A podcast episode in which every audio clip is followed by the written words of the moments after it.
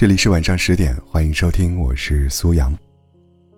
二零二一年刚刚结束了，转眼间又到了全新的一年。在这个时间，想跟你聊一聊很多同龄人都在头疼的一个问题，那就是催婚。前两天元旦放假，公司的姑娘说不回家了。只要逢年过节一回家，父母亲戚都会围在一起，催她谈恋爱、结婚，说着说着就会吵起来，总是不欢而散，所以还不如少回家，这样双方都能够清静一些。她说，自己也不知道怎么就进入了被催婚的行列，好像自己昨天还被禁止跟男生来往。一转眼就变成了需要承担一个新家庭的大人。其实他说的这些，完全可以理解。离家到外地读书、工作这几年，感觉眼界、心境都成长了不少。一年到头鲜少有情绪崩溃的时刻，却大都与催婚有关。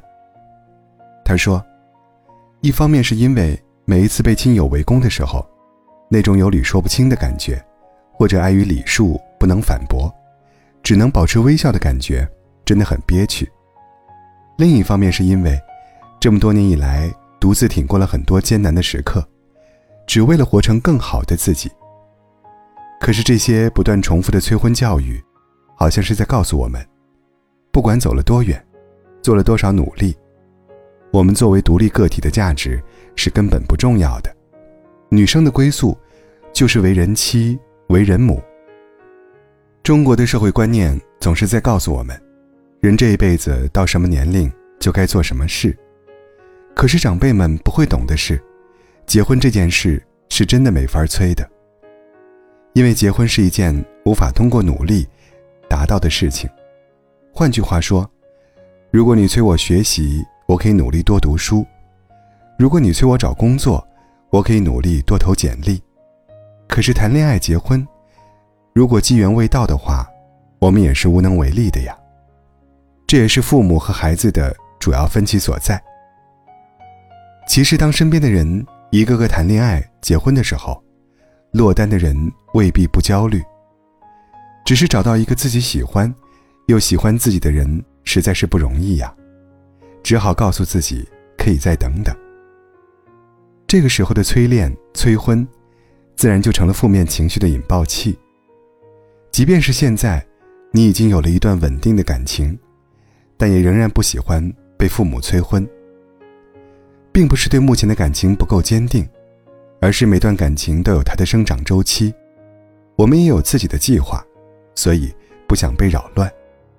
打个比方，就像是一棵被你精心照顾的树上，终于结出了果子，你想等到秋天，它完全成熟之后再摘下来。结果身边有个人不了解情况，就一直催你赶紧摘果子，从春天催到夏天，很烦的。许多长辈的想法我们也了解，他们的目标不是为了让你活得幸福，而是让你活得跟别人一样。他们觉得找对象就是可以通过努力做到的，只要多相亲，要求放低一点，找个条件合适的。是可以赶在三十岁之前把婚结了的。从本质上，他们认为你在等待的爱情是可笑的，结婚就是搭伙过日子，和谁都一样。一位粉丝朋友说：“我还很清楚的记得，小的时候有一个阿姨来我家，忽然聊起我以后想要找什么样的男朋友。我按照自己当时脑海中的白马王子。”描述一番之后，阿姨笑着说：“小姑娘还是太天真了，长大后你就不这么想了，还是要找一个条件好的男人。”我当时也没有反驳，可我心里想的是，我永远都不要成为像他那样藐视爱情的人。或许你不一定在某个被规定的年纪结婚，但当到了被催婚的年纪时，你应该考虑清楚。自己究竟想要什么样的人生了？是坚持等待，还是收心妥协？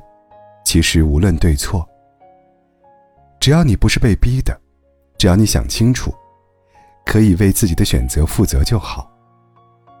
因为这是你自己的人生，你只活一次。活给别人看的人生，即使看上去是满分，你也会非常委屈的。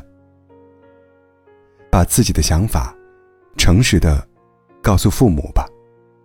其实很多爸妈催婚，也是怕你一个人过不好，他们不放心呢。所以，应付催婚最有效的方式，就是用实际行动，告诉他们，你可以把自己照顾得很好。也希望新的一年，每一个坚定不移的人，最终都能如愿以偿，收获爱情。祝你晚安。我一直都想对你说，